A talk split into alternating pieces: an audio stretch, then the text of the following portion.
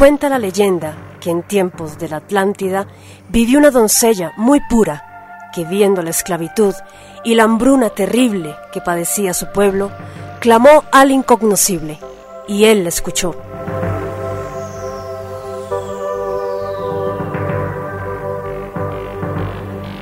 Mandando a su enviado, quien le entregó unas semillas de cereal que saciarían el hambre de su pueblo, y una semilla de piedra de la que brotaría un héroe que los liberaría del yugo esclavizador.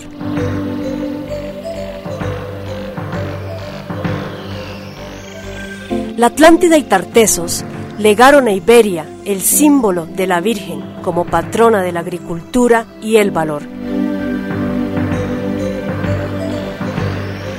La Iglesia Católica la asimiló en el siglo III como Virgen de la Vega.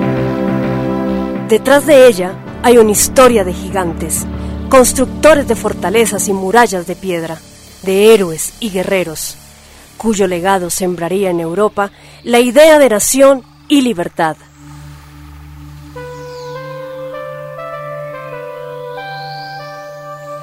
La leyenda popular narra que los cristianos que huían de la Vega de Granada, ante el avance de la conquista musulmana, trajeron consigo la imagen de la Virgen de la Vega.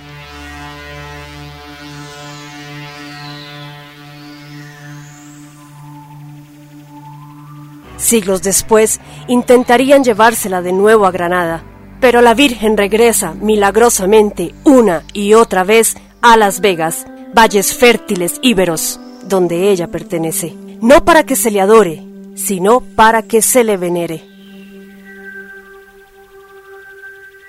Desde entonces, ella representa nuestros anhelos de libertad, verdad, trabajo, bienestar y soberanía.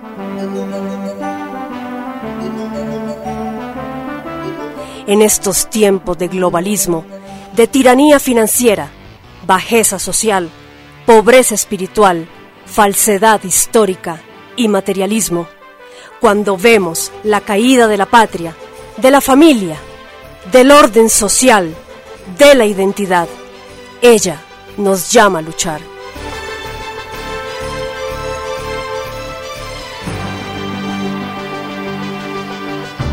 Pero para luchar, primero tenemos que despertar.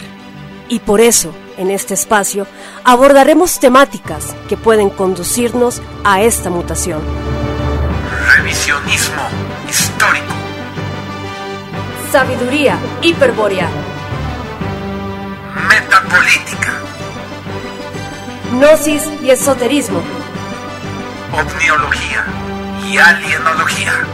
Solo con este conocimiento trascendente podremos vislumbrar lo que nuestros ancestros veían en ella, construyendo la grandeza de la Europa y América milenarias, cuyos vestigios perduran hasta el día de hoy.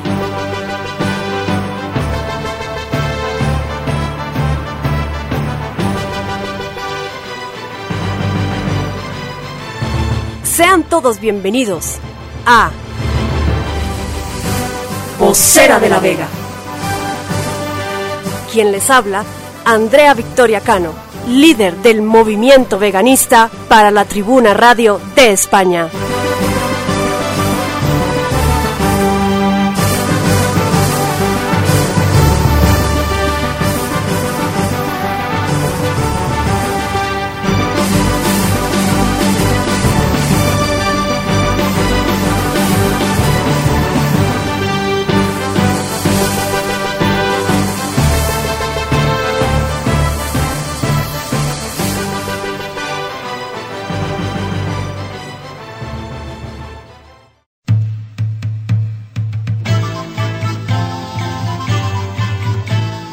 Es un gusto saludarles en esta nueva entrega de Vocera de la Vega, un programa único por sus atrevidas denuncias que hace del mismo un espacio informativo de carísima exquisitez.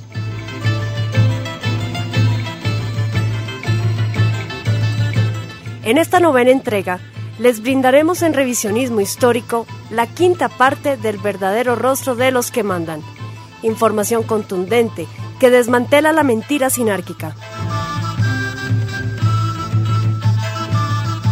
En Metapolítica estaremos con un invitado de lujo que ha sorteado la censura y diversos ataques por parte del sionismo argentino, pero que con mucho valor ha sabido mantenerse en pie y seguir el trabajo disidente que tanto necesitamos en estos tiempos. En Gnosis y Esoterismo abordaremos la primera parte del asiago y triste demiurgo, un tema polémico que definitivamente nos pondrá a pensar por sus importantes revelaciones. En Alienología finalizaremos con la tercera parte de Salvador Freicedo en La Granja Humana, omniología de alto impacto para los escépticos e incrédulos.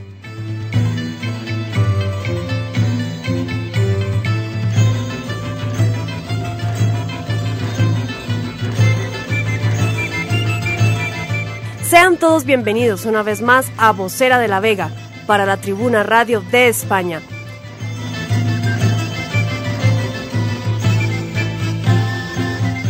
Soy Andrea Victoria Cano, quien nos conducirá por la senda de la verdad y el conocimiento.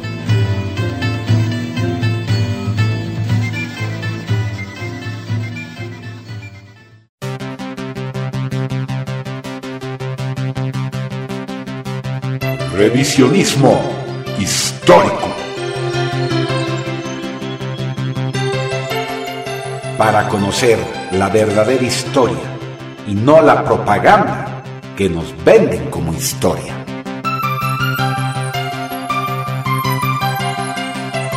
Libros e información censurada. La historia oculta del mundo. Entrevistas y sus protagonistas. Radio de España.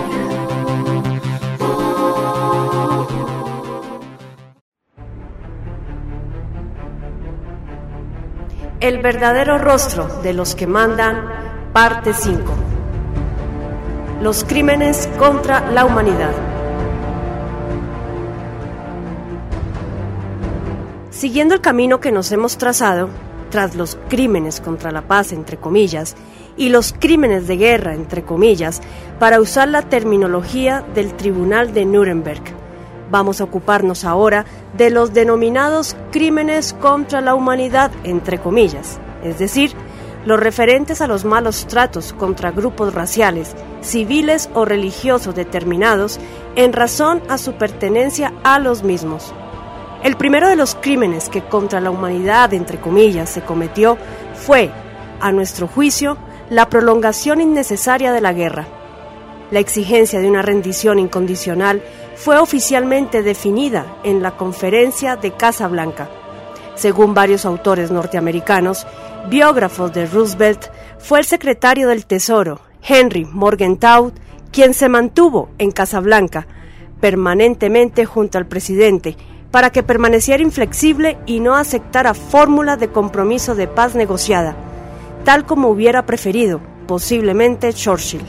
En todo caso, fuera o no Morgenthau el instigador, lo esencial es recordar que, como hemos visto al estudiar los crímenes contra la paz, Roosevelt era virtualmente un prisionero de sus brain truths, y era este quien tomaba las decisiones. Pero lo que no se puede negar a Morgenthau es que fue él el autor del siniestro plan de su nombre. En efecto, por el plan Morgenthau, Alemania en pocos años se convertirá en un país de unos 40 millones de habitantes, en vez de 90 millones. El plan Morgenthau, adoptado en la conferencia de Quebec, es una grandiosa e innegable prueba histórica de que el alto mando del sionismo preparó a sangre fría asesinar a una nación. La Tribuna Radio de España. Un escritor judío, William L. Newman, afirmó en Making the Peace que el propósito de este plan es transformar a Alemania en un país nómada y pastoril, con un mínimo de agricultura. El plan Morgenthau empezó a ponerse en práctica al día siguiente del armisticio del 9 de mayo de 1945 y solo se detuvo al cabo de dos años por imperativos de la Guerra Fría y por un cambio de política de los poderes fácticos. Pero si el plan Morgenthau no se llevó íntegramente a la práctica, sí se llevó a la práctica el menos conocido plan Kaufman. Theodore Nathan Kaufman, un sionista de pasaporte norteamericano, pero nacido en Alemania, publicó en 1941, unos meses antes de que su patria de adopción entrara oficialmente en la guerra. El libro Germany Must Perish, Alemania debe perecer, en el que afirmaba que al final de la contienda, Alemania debería ser completamente desmembrada. La población civil alemana, hombres y mujeres, sería esterilizada, con objeto de asegurar la extinción total de Alemania. Los soldados presos o los desmovilizados, tras ser esterilizados, deberían trabajar como esclavos para los países aliados. El libro alcanzó una notable difusión en todo el mundo, incluyendo Alemania. Hemos dicho que el plan Kaufmann se llevó a la práctica, aunque no literalmente. Desde luego, Alemania sí fue desmembrada. Desde luego, millones de soldados alemanes sí trabajaron como esclavos durante muchos años, como más adelante veremos. Pero los alemanes no fueron esterilizados físicamente, pero sí lo fueron espiritualmente, al menos en una gran parte, hasta el punto de que hoy día Alemania tiene una demografía regresiva tiene más óbitos que nacimientos. Pero sigamos adelante y mencionemos el libro de otro hebreo, Maurice Leon Dot, How Many World Wars? ¿Cuántas guerras mundiales más? en el que el autor proclama que los alemanes que sobrevivan a los bombardeos aéreos deberán ser vendidos como esclavos a las colonias anglosajonas o francesas, o regalados a los rusos. Otro correligionario suyo, Charles G. Heijmant, exige en There Must Be No Germany After War. No debería existir Alemania después de la guerra. El exterminio físico de los alemanes, o al menos el 90%. Einzig Palil, un sionista de nacionalidad canadiense, sostiene una posición similar en Can We Win the Peace? ¿Nosotros podemos ganar la paz? Exigiendo el desmembramiento de Alemania y la total demolición de su industria, Ivor Duncan, sionista inglés, en un divulgadísimo artículo periodístico titulado La secuela del pangermanismo, aconsejaba la esterilización de 40 millones de alemanes, aquilatando el costo total de esa operación en unos 5 millones de libras esterlinas, en el Central Europe Observer. Todavía otro sionista, Douglas Miller, este de nacionalidad norteamericana, estimaba que 80 millones de alemanes eran demasiados humanitario el hombre. Rechazaba los sistemas drásticos, pero preconizaba una regulación de las importaciones y las exportaciones, de manera que unos 40 millones de alemanes perecieran de hambre. En The New York Times, el 8 de febrero de 1942. Pero el ejemplo más curioso es el libro de otro sionista, este de Nueva York, Maurice Gomberg, un nuevo orden moral mundial para la paz y la libertad permanente. Este Gomberg era un hombre enteradísimo de los entresijos de la gran política mundial. En su libro aparece un mapa de lo que será el mundo después de la guerra. En dicho mapa, Rusia se ha anexionado media Polonia, los estados bálticos, Rutenia, Transcarpática, Besarabia, Bucovina, Prusia Oriental y Karelia septentrional. También se ha anexionado las Kuriles y el sur de la isla Sakhalin, así como Manchuria, China, Polonia, Hungría, Checoslovaquia, Albania, Yugoslavia y Bulgaria aparecen como estados vasallos, entre comillas, de la URSS. Alemania está partida en dos trozos. También se hallan divididas Corea, Indochina y Berlín. Este reparto del mundo, como sabemos, coincidiría con el que cuatro años después acordarían Roosevelt y Stalin con un Churchill cada vez más descolocado en Yalta. Aún hay más cosas en ese mapa profético entre comillas. Los imperios ultramarinos inglés, holandés y francés han desaparecido, pasando como vasallos, ora a la URSS, ora a los Estados Unidos. ¡Qué premonición más fantástica! ¿No parece increíble? sobre todo si tenemos en cuenta que el libro fue escrito antes de Pearl Harbor, es decir, antes de la entrada de los Estados Unidos en la contienda. La Tribuna Radio de España. Todo esto se sabía en Alemania y, como es natural, endureció aún más la resistencia del país, costando millones de vidas a alemanes y aliados la prolongación innecesaria de la guerra, y siendo causa inmediata del hundimiento de los imperios coloniales de los enemigos de Alemania, excluyendo a la URSS y por unos pocos años a los Estados Unidos. Debemos tener muy presente que la exigencia de una rendición incondicional no tiene precedentes en la historia universal. Morgenthau además organizó una sociedad para la prevención de la Tercera Guerra Mundial, entre comillas, en la que se exigía que todas las cláusulas relativas al desmembramiento de Alemania fueran llevadas a la práctica. Los bienes de los alemanes en países beligerantes e incluso neutrales debían ser incautados por los gobiernos aliados. A los hombres de negocios americanos no se les concederían visados para visitar Alemania. No se concederían visados a alemanes para emigrar a los Estados Unidos. Se prohibía el matrimonio de mujeres alemanas con soldados americanos. Las comunicaciones postales con Alemania no debían ser restauradas en dos años. Varias de estas exigencias se cumplirían al pie de la letra. Otras no fue posible aplicarlas por su propia demagogia y por el cambio de política que las circunstancias impondrían a partir de 1948. Con todo, el daño causado a Alemania por esa pacífica sociedad fue notable. ¿Quiénes eran sus componentes? Pues eran Julis, Goldstein, Isidor Lichtschutz, Emil Ludwig, Erich Mann y Amsel Moure, Aaron Schiffler, Lois Nisser, W. E. Schitter, F. W. Forrester, Guy Emery, Cedric Froster y el inevitable Morgenthau. Todos judíos. Será casualidad o lo que se quiera, pero todos esos pacíficos ciudadanos americanos eran judíos. Quien no era judío, pero sí criptocomunista, como más tarde quedaría ampliamente demostrado, era Richard B. Escandrete, miembro prominente de la Comisión Americana de Reparaciones, creada bajo los auspicios de Morgenthau. Escandrete, en un informe ante el Congreso del 7 de junio de 1945, declaró, no debemos tener misericordia para con la población civil, pues es culpable de haber asistido a Hitler hasta el final. Hay que mantener a ese país en un estatus puramente agrícola y pastoril. Todas las industrias deben ser desmanteladas. Los soldados alemanes deben servir como trabajadores forzosos en Rusia o Inglaterra.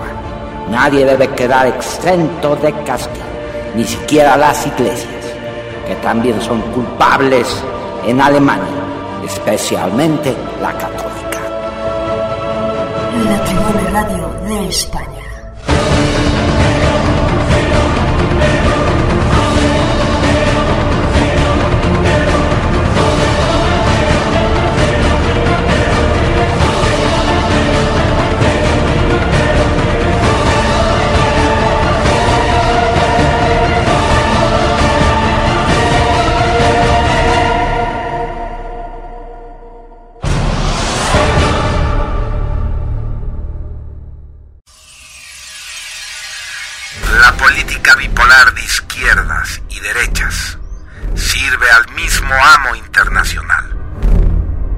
Nada en ella hay de espiritual.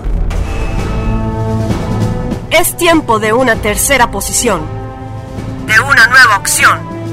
Hombres y mujeres orientados, nobles y despiertos, ejerciendo su derecho político. político. A la función regia aspirarán y la metapolítica expresarán. Metapolítica un espacio para reconocer personas, obras y organizaciones de nuestro tiempo, que con su trabajo visible luchan contra el nuevo orden mundial.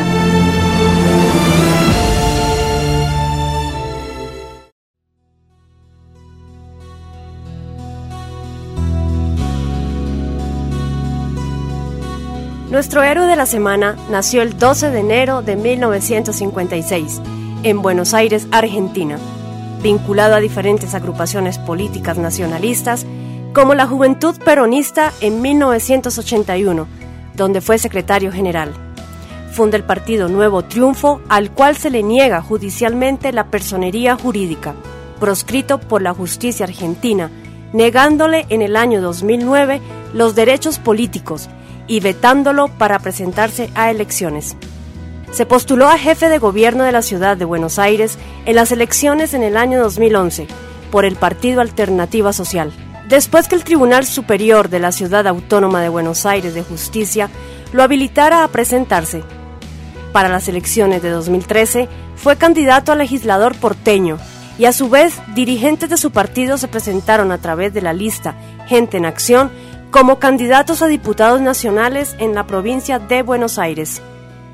Tras las mencionadas elecciones, los partidos Gente en Acción y Alternativa Social se fusionaron con Bandera Vecinal y el 22 de mayo de 2014 se le otorgó la personería definitiva al partido. Tras conocerse esta disposición, la Delegación de Asociaciones de Israelitas Argentinas, DAIA, intentó impugnar esa determinación judicial pero la jueza electoral María Romilda Cervini rechazó la apelación y ratificó el reconocimiento definitivo al partido Bandera Vecinal. El 24 de mayo de 2019 se oficializa en las instalaciones de Unione e Benevolenza en la ciudad autónoma de Buenos Aires su candidatura para las elecciones presidenciales de Argentina 2019 y presentó al exteniente coronel Enrique Venturino como su candidato a vicepresidente. En las elecciones primarias, el Frente Patriota logró el 0,24%, un total de 58.573 votos. Sabemos el trabajo arduo que hay detrás de esto para llegar a esa cifra, en una sociedad consumida por el pensamiento único y oficialista.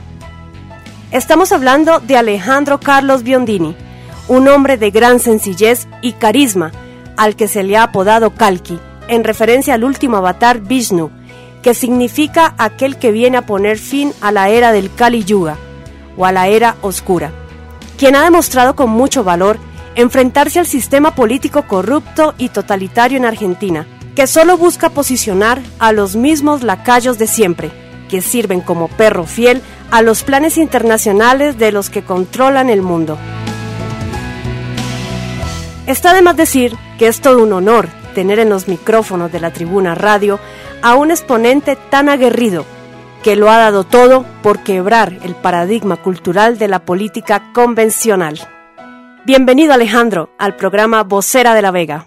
Antes que nada, un gusto saludarte Andrea y desde luego hacer llegar un hermanado abrazo a todos los integrantes del movimiento veganista de Bolivia y en especial a su líder, al camarada Pablo Adolfo Santa Cruz de la Vega.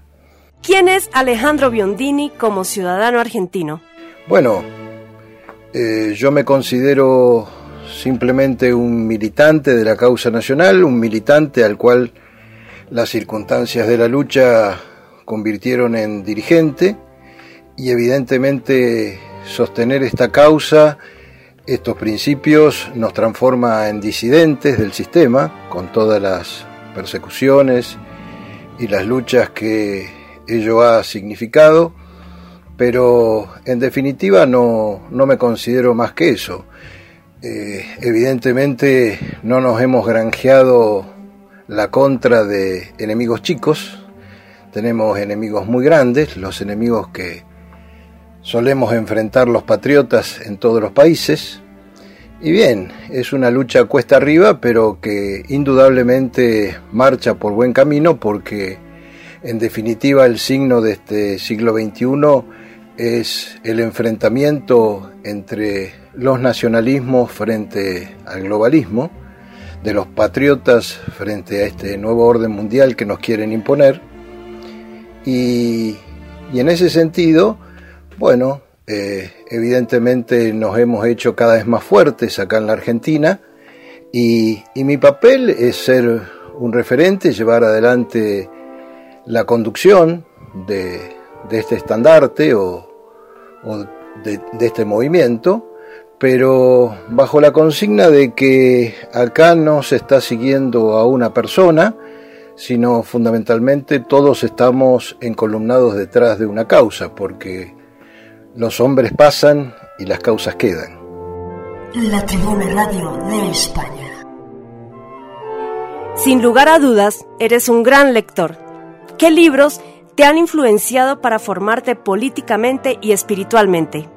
Es cierto, la lectura es una sana pasión que entiendo hace a la formación integral del ser humano. En, lo particular, bueno, yo recuerdo ya de chico cuando, bueno, poco menos que me devoraba la, biblioteca de mi tío y padrino Américo Ott, que ya tenía por aquellos tiempos algunos libros que lamentablemente hoy siguen prohibidos o que hacen a una formación o a una visión revisionista o si se quiere antisistema, pero podría decirte así que en términos generales, hablando de lo que en Argentina se puede hablar, que libros cabeceras que hicieron a mi formación política, Apuntes de Historia Militar, que es un libro muy interesante que editó en su momento el entonces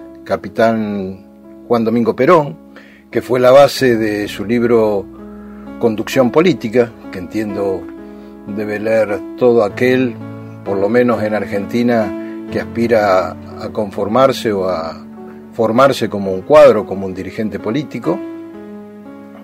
Por supuesto, El arte de la guerra, del Sun Tzu, La guerra de las Galias, de Julio César, desde luego, Derrota Mundial de don Salvador Borrego, y en general, más allá de, evidentemente de mi formación en el ámbito del nacionalismo social, yo creo que en mi vida he leído de todo, es decir, a veces hay que leer también profundamente los escritos de aquellos que consideramos o que son evidentemente nuestros enemigos doctrinarios e ideológicos, porque uno no puede amar o no puede rechazar aquello que no conoce. Y yo siempre pienso que evidentemente uno está del lado del bien, pero aún peor que el mal es la ignorancia. Y para luchar por nuestra causa se puede ser cualquier cosa menos ignorante. Hablemos de cine. ¿Qué películas con contenido muy significativo recomendarías a los jóvenes seguidores de Bandera Vecinal? Respecto de las películas, digamos, de alta significación, no me voy a referir a películas documentales o que ya sabemos que tienen una clara identificación ideológica, sino algunas películas que por supuesto hoy se pueden acceder o buscar incluso a través de, YouTube y medio que han pasado entre los intersticios del sistema. Una película muy interesante es la película Sobreviven de Carpenter, que en cierta forma nos muestra eh, todo aquello de lo cual aparentemente estamos en, estado de vigilia, pero seguimos dormidos, es decir, un poco lo que está detrás de, de todo ese mundo o de toda esa propaganda artificial que nos muestran y donde tenemos evidentemente no solamente enemigos estratégicos, sino también poderes, especialmente poderes políticos y financieros, que sirven a esos enemigos estratégicos. Evidentemente haciendo solamente una interpolación entre los que participan o los poderes que participan en esa película, tenemos el mundo actual otra película muy interesante es la versión de, de Laurentis, de la novela de, Herbert, Dune. También me parece una película de, alta significación y una película eh, especial que ya tiene bastantes años, ¿no?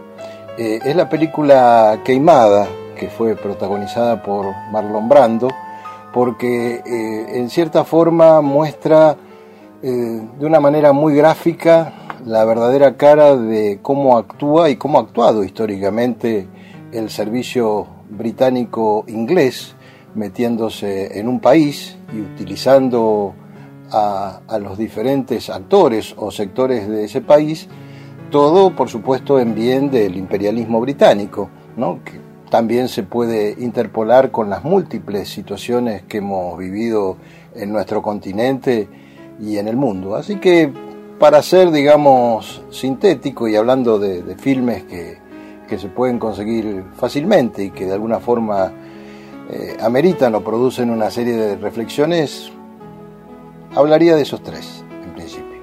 ¿Cómo se puede contrarrestar la creciente falta de valores en la juventud en general? Lamentablemente vivimos una época muy oscura, muy decadente, que ya los antiguos habían identificado o anticipado como la Edad de Hierro, o también llamada el Kali Yuga, eh, donde lamentablemente todas las miserias de lo que podría llamarse los antivalores se han puesto como los valores, es decir, como si fuera una, una pirámide invertida, aquel que hoy sostiene el orden natural o sanos principios es calificado prácticamente como un demente o, o es tachado como una persona que va contra tales o cuales leyes.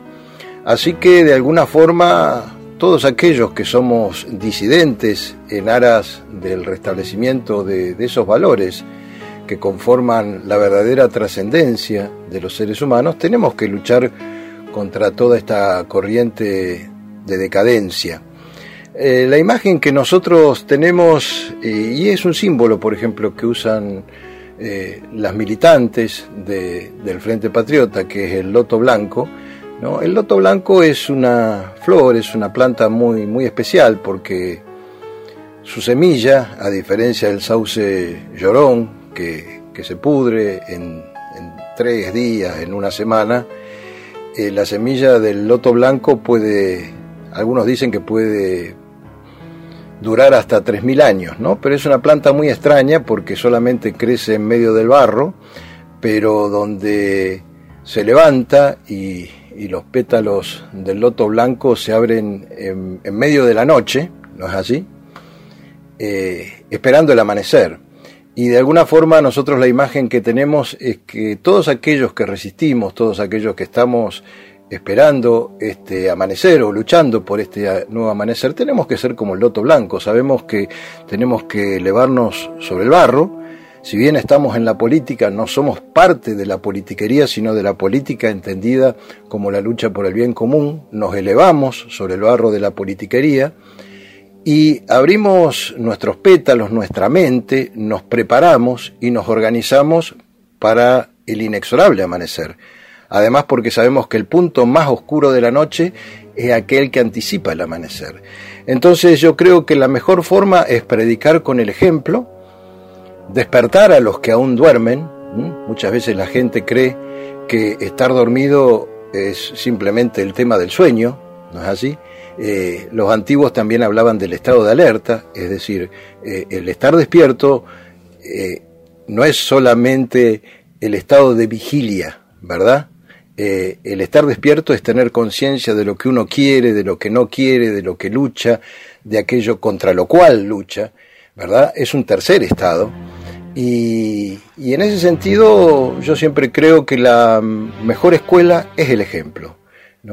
Eh, hoy nuestros jóvenes no tienen arquetipos, no tienen en gran medida ejemplos. Ahora si creamos como, como se está desarrollando en Bolivia, se está desarrollando en Argentina y en otras partes del continente y del mundo, movimientos con referentes, con arquetipos, con ejemplos, yo pienso que cada día van a ser muchos más los que van a despertar y de alguna forma todos nosotros colectivamente vamos a representar ese loto blanco que está preparando y está organizando el nuevo amanecer, no solamente de nuestras patrias, sino también de la humanidad. La Tribuna Radio de España.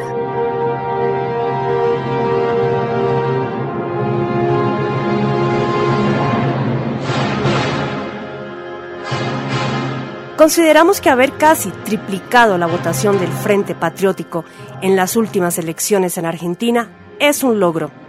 Si se repite el mismo resultado, estaríamos hablando de representación parlamentaria concreta. ¿Se dirigen hacia ese objetivo? La constitución legal y eleccionaria del Frente Patriota en todo el país es sin duda para nosotros un gigantesco paso para un paso adelante.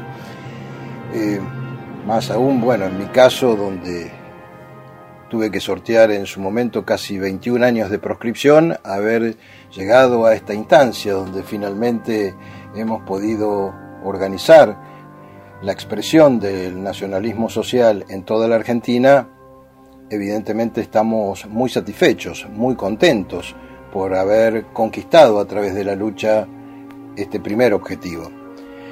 El sistema electoral argentino, tal como está organizado ahora, está basado prácticamente en el fraude. Eh, es un sistema prácticamente imposible de controlar. Así todo, hemos logrado 60.000 votos en las últimas elecciones. Sabemos que nos han robado a diestra y siniestra, pero bueno, es un primer paso, es si se quiere una primera cabecera de playa. Evidentemente es el comienzo de toda una etapa de lucha. Ahora en lo inmediato estamos yendo por la conquista eh, de un municipio en donde tal vez tengamos la posibilidad de que acceda una intendente, una camarada, una mujer como representante del frente. En el 2021 vamos a participar nuevamente de las elecciones, en este caso o en ese caso en el aspecto legislativo para diputados nacionales, para diputados provinciales y si Dios quiere vamos a estar eh, mucho más fuertes y mucho mejor organizados para las elecciones del año 2023, donde sí considero que ya el Frente Patriota va a estar en condiciones muy serias de realmente pelear eh, por la presidencia de la nación, eh, fundamentalmente porque entiendo que hoy mucha gente que ha votado opciones tradicionales se va a dar cuenta que va a tener que ser o nacionalismo o más de lo mismo. ¿no? Entiendo que la Argentina va a asistir en los próximos años a una crisis muy profunda y seguramente la última tabla de salvación o la, la, última opción para muchas personas va a ser el nacionalismo. Así que sí, evidentemente el primer paso es acceder a, a los cargos legislativos, pero siempre con el objetivo estratégico de que el nacionalismo llegue a ser el poder nacional en la Argentina. A los escépticos que no salen de la bipolaridad de las derechas e izquierdas convencionales, ¿qué mensaje les podrías dar? Esa bipolaridad o esa falsa dialéctica entre derechas o izquierdas no es más que una trampa del sistema, tomada simbólicamente de lo que fue en su momento la famosa asamblea de la Revolución Francesa, pero la historia ha demostrado que tanto el marxismo como el liberalismo han tenido en definitiva los mismos padres, ¿verdad? Eh, nosotros frente a aquellos que quieren de alguna forma encorsetarnos, a veces a nosotros nos ha pasado acá en el país que Evidentemente, sectores de la, entre comillas, llamada izquierda nos han calificado de diferentes formas, que somos fascistas, que somos ultraderecha, que somos neonazis, en fin, lo que históricamente se hace con todos los movimientos nacionalistas del mundo, y por otro lado, desde los sectores liberales a mí me han llegado a llamar hasta comunista, porque defendemos la justicia social o un nacionalismo con contenido social. Nosotros lo que estamos sosteniendo desde el Frente Patriota, como si se quiere, como una evolución natural de lo que fue en su momento la denominada tercera posición, que acá en sus tiempos planteó el general Perón, pero que después se confundió en gran medida con el tema del tercer mundo, que no ha dejado de ser una gran ensalada.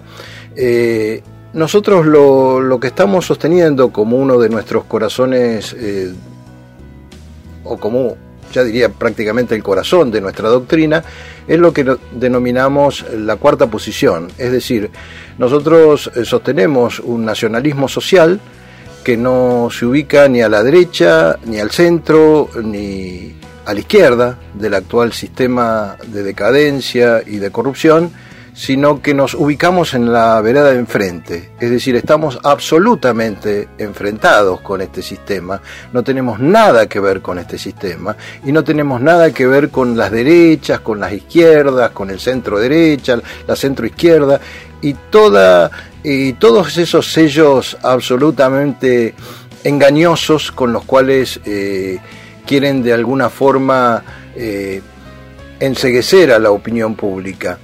Eh, el nacionalismo social es un equilibrio entre la defensa de los valores patrios, de los valores tradicionales, con un claro compromiso con la justicia social. Si hiciéramos una síntesis, nosotros pretendemos un nacionalismo con pueblo y un socialismo con patria. Es decir, no basta ser nacionalista, pero simplemente estar en un nacionalismo elitista ajeno a nuestro pueblo, ajeno a nuestras tradiciones, ajeno incluso a aquellos que más sufren.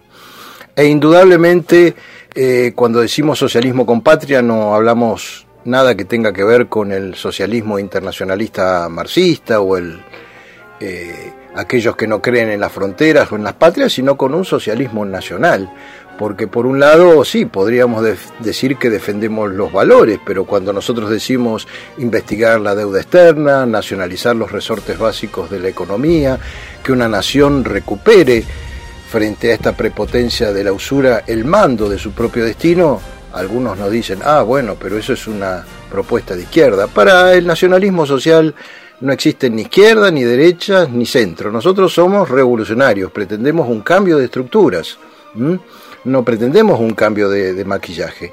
Y entiendo yo que esa es la filosofía o, esa es la posición que compartimos eh, todos los verdaderos nacionalismos sociales en todo el mundo. Entiendo yo que también eh, son los valores que sostiene el movimiento veganista de Bolivia.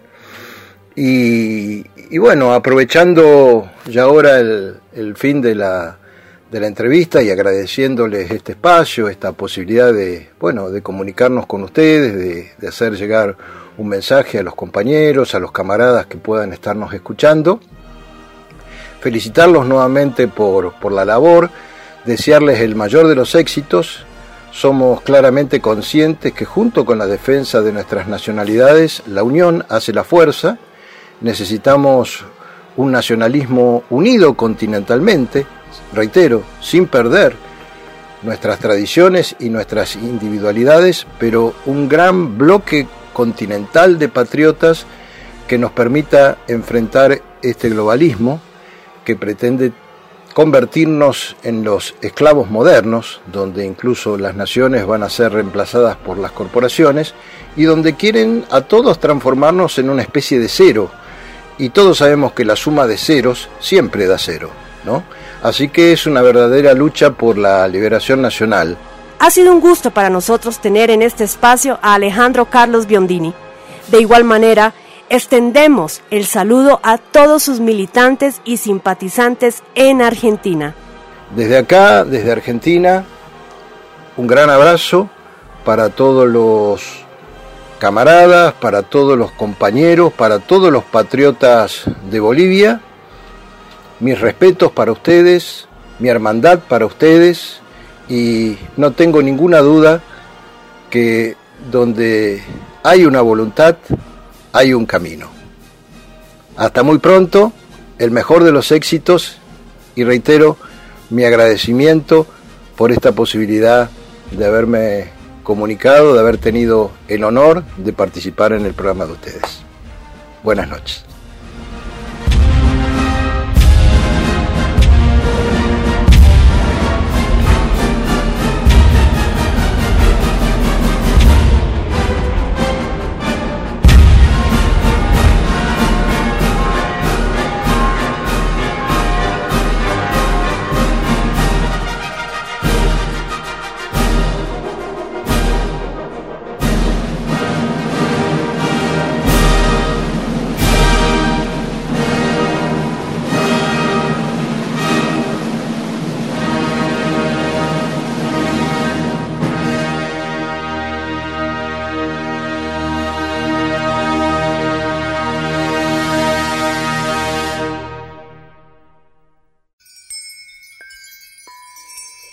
Gnosis y esoterismo. Porque la gnosis, de la nueva era, es para incautos. La verdadera gnosis proviene de la memoria de la sangre.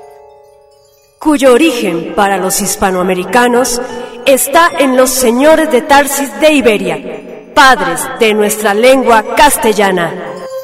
Prestad atención y abrid bien vuestros sentidos.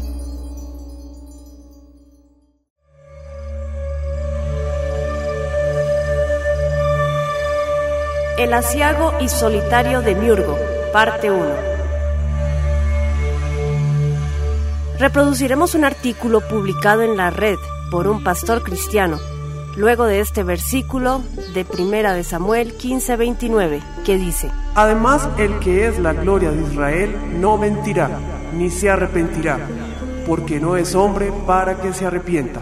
Permítanme leer unos pocos de los muchos textos donde la Biblia habla que Dios se arrepintió. El primero se encuentra en Génesis 6, 6, 7, donde dice, Y se arrepintió Jehová de haber hecho hombre en la tierra, y le dolió en su corazón.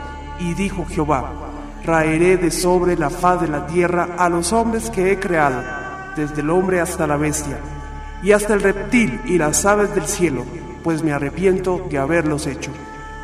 El segundo se encuentra en Éxodo 32:14, donde dice, Entonces Jehová se arrepintió del mal que dijo que había de hacer a su pueblo.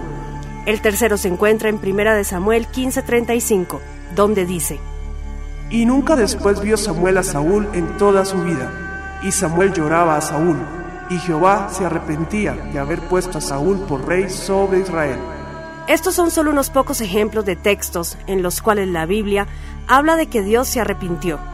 Si damos por sentado que arrepentirse tiene que ver con reconocer algún error cometido, entonces vamos a llegar a conclusiones totalmente erradas, porque eso significaría que Dios está reconociendo que ha cometido algún error. Pero, ¿qué clase de Dios sería uno que comete errores y después lo reconoce? No sería Dios en absoluto.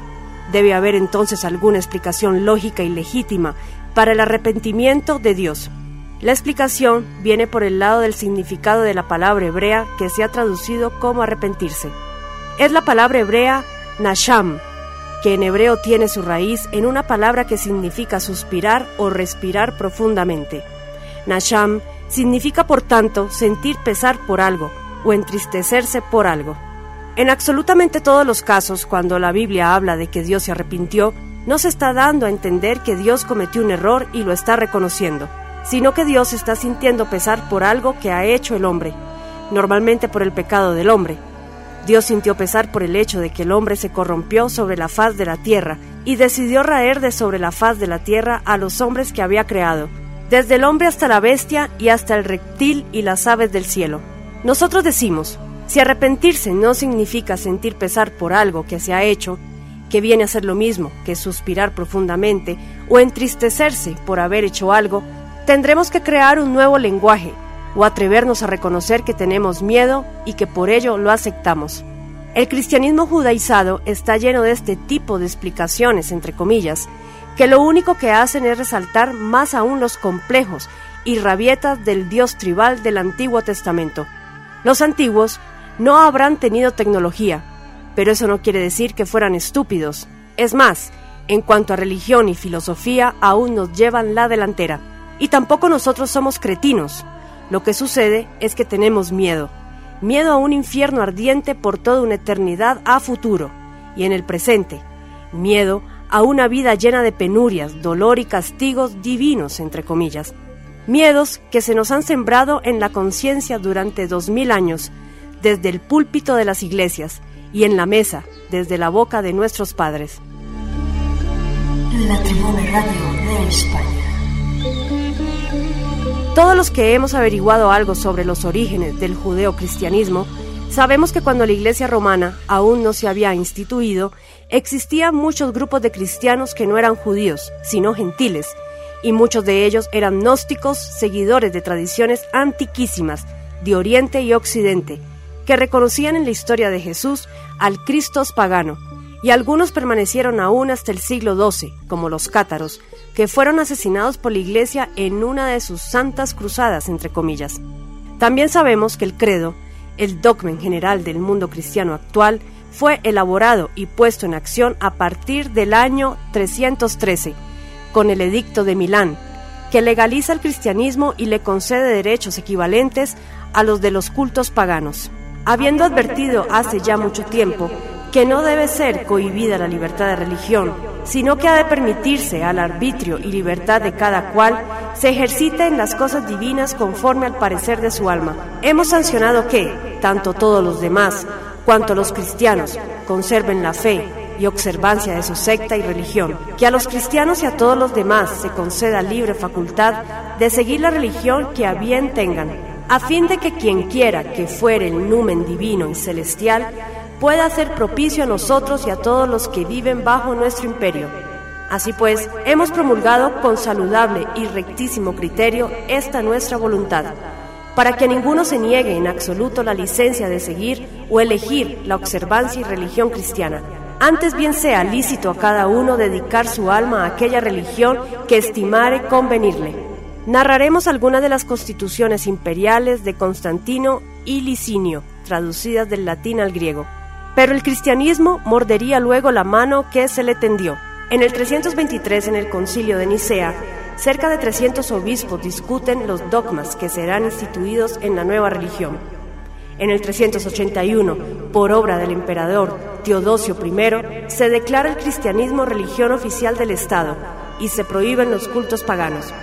En el 386, mediante un decreto imperial, se ordena el cierre de todos los templos paganos, y en el 392, por ley imperial, se considera y castiga el culto pagano como crimen de lesa majestad, es decir, sancionado con la pena de muerte. El emperador Constantino ordenó unir a todas las facciones religiosas bajo una deidad. Se recopilaron miles de manuscritos que se convirtieron en unos pocos fidedignos, entre comillas, del Nuevo Testamento. La historia real de Jesús jamás la conoceremos. El Jesucristo del Nuevo Testamento es una mezcla de Nabután, Zeus, Krishna, Mitra, Orfeo, Apolo, Osiris, Jesús y otras deidades de la antigüedad. El Jesucristo del Nuevo Testamento es un sincretismo, edificado sobre la tradición judía preservada en el Antiguo Testamento y sobre la tradición de la Natividad del Niño Dios y la Virgen de los pueblos paganos de remota antigüedad. Y tal como el islamismo, la fe judeocristiana, fue impuesta a nuestras conciencias a punta de masacres y miedo al averno, a fuego y espada, no por su veracidad teológica o filosófica, no por su autenticidad histórica, sino por su conveniencia política. Los cátaros, esos adorables herejes de la época medieval, decimos adorables porque hicieron florecer Europa con un cristianismo ejemplar antes de ser sumida en el oscurantismo por una iglesia romana envidiosa y temerosa de su influencia sobre el resto del viejo mundo. Tenían la convicción de que existen dos mundos, el primero visible y sensible, en el que vivimos, que está corrompido por Satanás, el otro inmaterial, donde reina la luz del verdadero Dios. El Dios falso cayó de ese mundo de luz y creó el mundo y la tierra a imitación del reino de luz. Encontrándola desierta, decide poblarla y para ello logra seducir a una parte de los ángeles a los cuales lleva hasta la tierra. Para retenerlos, les da cuerpo y mediante la diferenciación de sexos, les permite procrear. Así, la tierra poblada es enteramente obra de los príncipes del mal. El Dios de los judíos, Jehová, era para los cátaros Satán, porque el Génesis nos enseña que Él creó el mundo. Los cátaros condenan a Abraham, Isaac, Jacob y Moisés como ministros del diablo, Aceptan en cambio algunas partes del Evangelio según San Juan. Para los cátaros, el mundo no tendrá fin, porque el juicio final ya se realizó, y fuimos todos condenados. El infierno está en este mundo y en ningún otro lugar. Si bien Cristo fue enviado a los hombres por el Dios Supremo, no tuvo existencia corporal, sino una apariencia visible pero inmaterial, porque de haber tenido existencia corporal estaría sujeto a corrupción. Los cátaros rechazan, por lo tanto, la encarnación, la redención y la resurrección. La Tribuna de España. Un extracto del Evangelio cátaro. Satanás convertido en demiurgo. Y yo, Juan, pregunté al Señor, cuando Satanás cayó, ¿a qué sitio fue a habitar? Y el Señor me respondió, mi padre lo desfiguró a causa de su orgullo y le arrebató su luz prístina y su faz se tornó a modo de un hierro enrojecido al fuego y fue semejante a la del hombre y con un solo latigazo de su cola arrastró a la tercera parte de los ángeles de Dios y fue lanzado lejos de la sede del Altísimo y de la estancia de los cielos. Y al descender en el firmamento no pudo procurarse ningún reposo, ni para él, ni para los que lo acompañaban. Y rogó al Padre diciendo, Ten compasión de mí, y te lo devolveré todo. Y el Padre tuvo compasión de él, y le concedió reposo, así como a los que lo acompañaban, por espacio de siete días. Y Satanás se instaló en el firmamento, e imperó en el ángel del aire y en el ángel del agua, y estos levantaron la tierra, la cual apareció arriba, y el ángel que dominaba sobre las aguas recibió una corona, y con la mitad de ella hizo la luz de la luna y la luz de las estrellas, y con las piedras hizo todas las milicias de las estrellas. Y tomó enseguida a los ángeles por ministros suyos, según el orden establecido en la mansión del Altísimo, y creó el trueno, la lluvia, el granizo y la nieve y envió a la tierra a los ángeles sus ministros, y mandó a la tierra que produjese todos los volátiles, y todos los reptiles, y los árboles, y las hierbas, y mandó al mar que produjese los peces y los pájaros del cielo. Y reflexionando entre sí, quiso hacer al hombre a su imagen, y ordenó al ángel del tercer cielo que entrase en un cuerpo de barro. Y tomando una porción de este cuerpo, hizo otro cuerpo en forma de mujer, y ordenó al ángel del segundo cielo que entrase en el cuerpo de la mujer y los ángeles lloraban al verse revestidos de una forma mortal y diferente de la que siempre les había correspondido. Mas él los mandó ejecutar la obra carnal en sus cuerpos de barro, sin que ellos comprendiesen que cometían un pecado. Y el autor del mal pensó en formar el paraíso e introdujo en él al primer hombre. Y plantó un árbol en medio del paraíso y ocultó así su pensamiento para que los hombres no conociesen su engaño y se aproximó a ellos y les dijo, Comed de todo fruto que esté en el paraíso, mas no comáis del fruto del árbol del bien y del mal.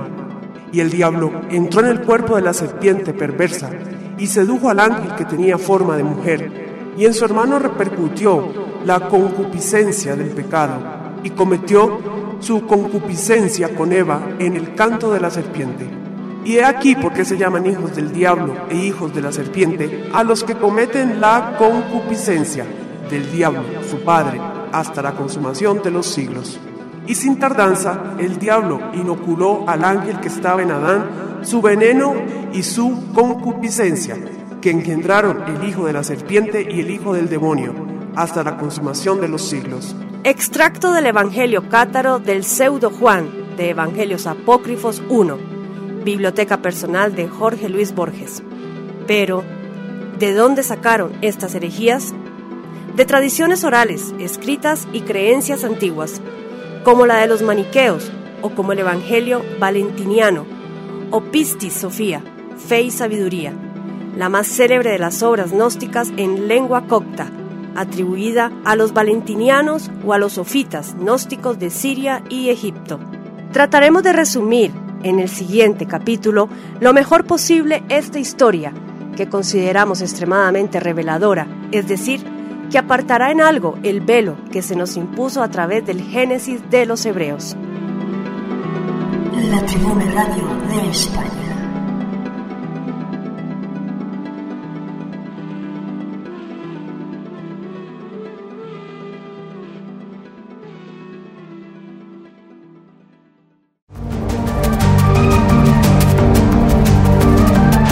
Omniología y alienología.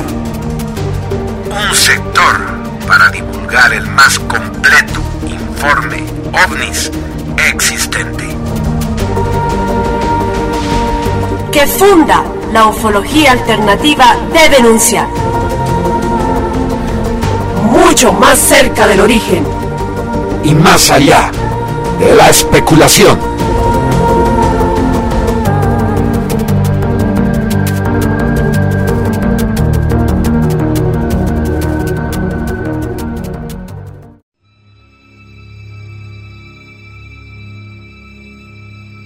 Salvador Freicedo, en la granja humana. Parte 3.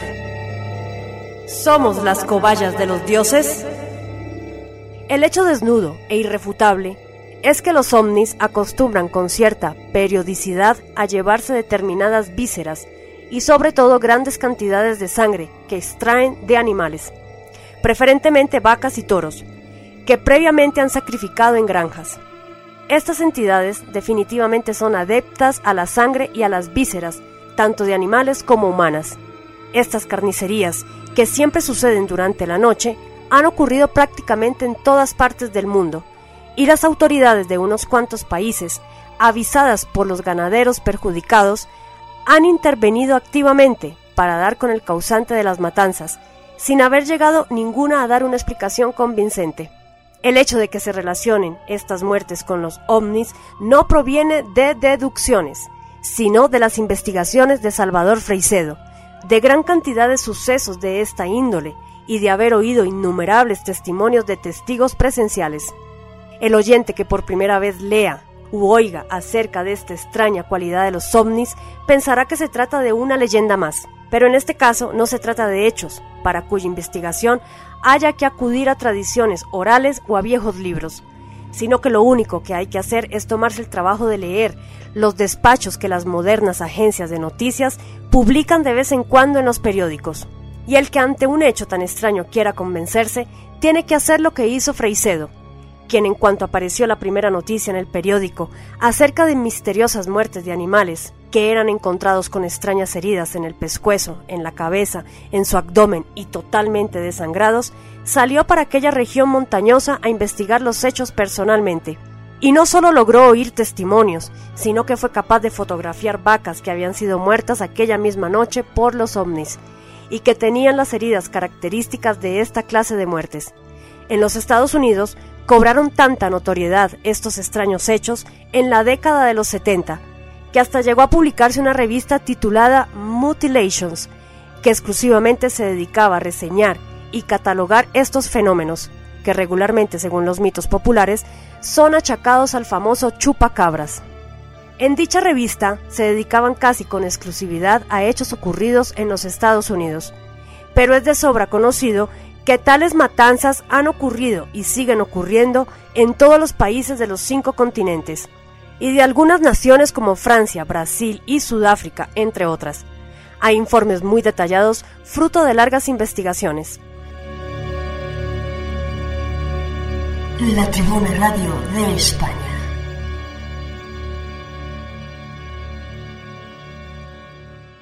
En España, en el año de 1986, los principales periódicos publicaron noticias acerca de las muertes masivas e inexplicables de animales en Aragón y Navarra, que pasaron inadvertidas entre el torrente de noticias desagradables y sensacionalistas que diariamente genera la desquiciada sociedad.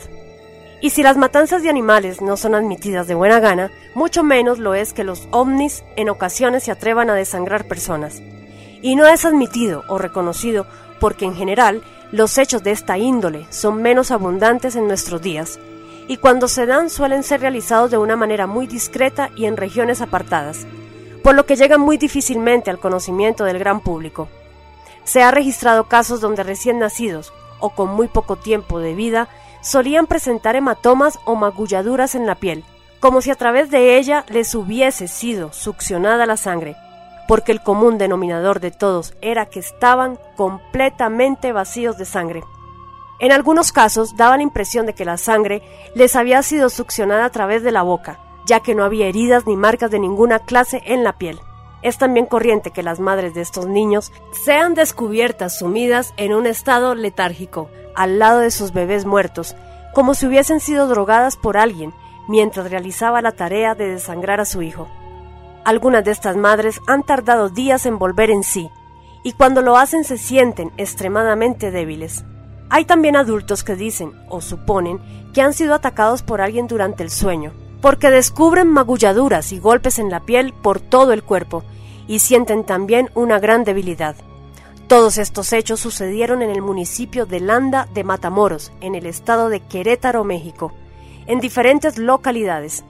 Naturalmente, la gente comenzó a hablar de vampiros y otras cosas, y cundió el pánico entre los humildes habitantes de la zona.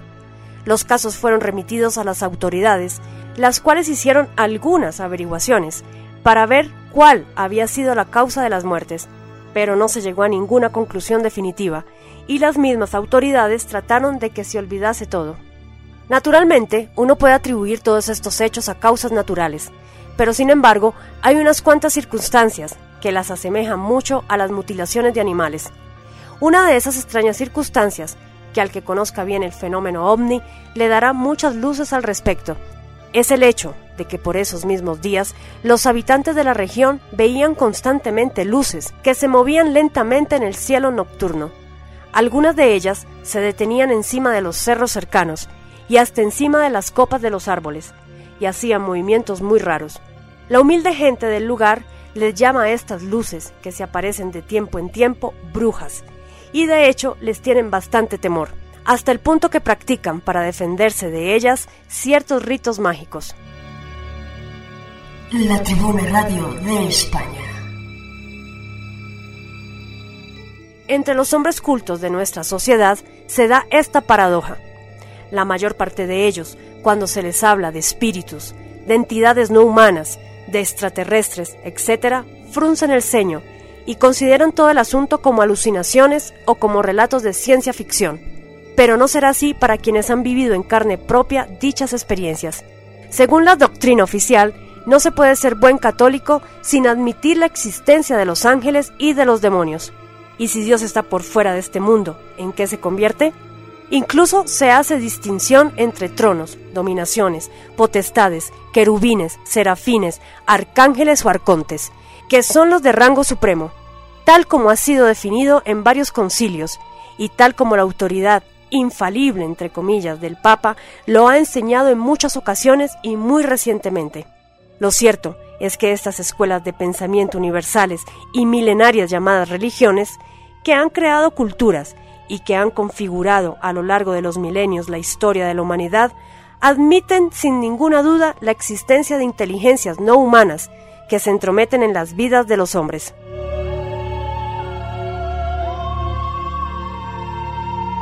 Suponemos entonces que el oyente estará perplejo ante hechos tan extraños, pero no sirve de nada inhibirse o encogerse de hombros y dejar que las cosas sigan como van.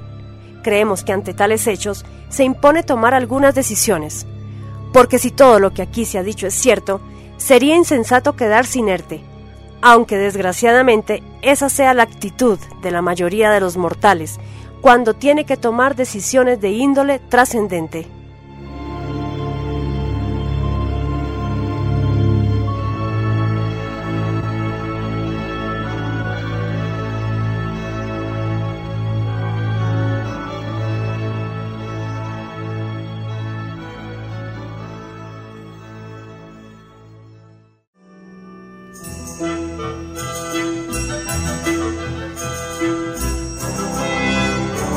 Muchas gracias por haberme acompañado y estar sintonizados con la Tribuna Radio de España, deseando siempre que estos temas los ayuden en su orientación y despertar.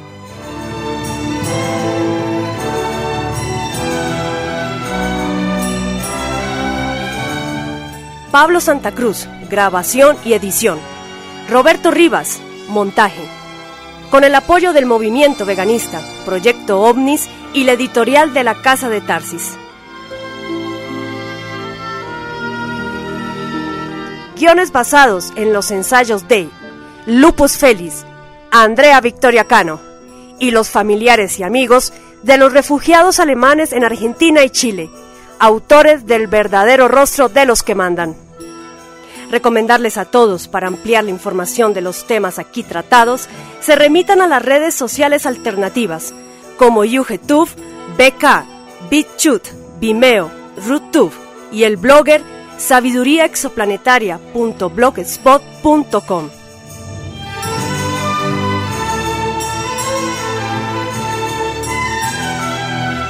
La cita será aquí, la próxima semana, en Vocera de la Vega, un programa alternativo y disidente que cambiará tu manera de pensar.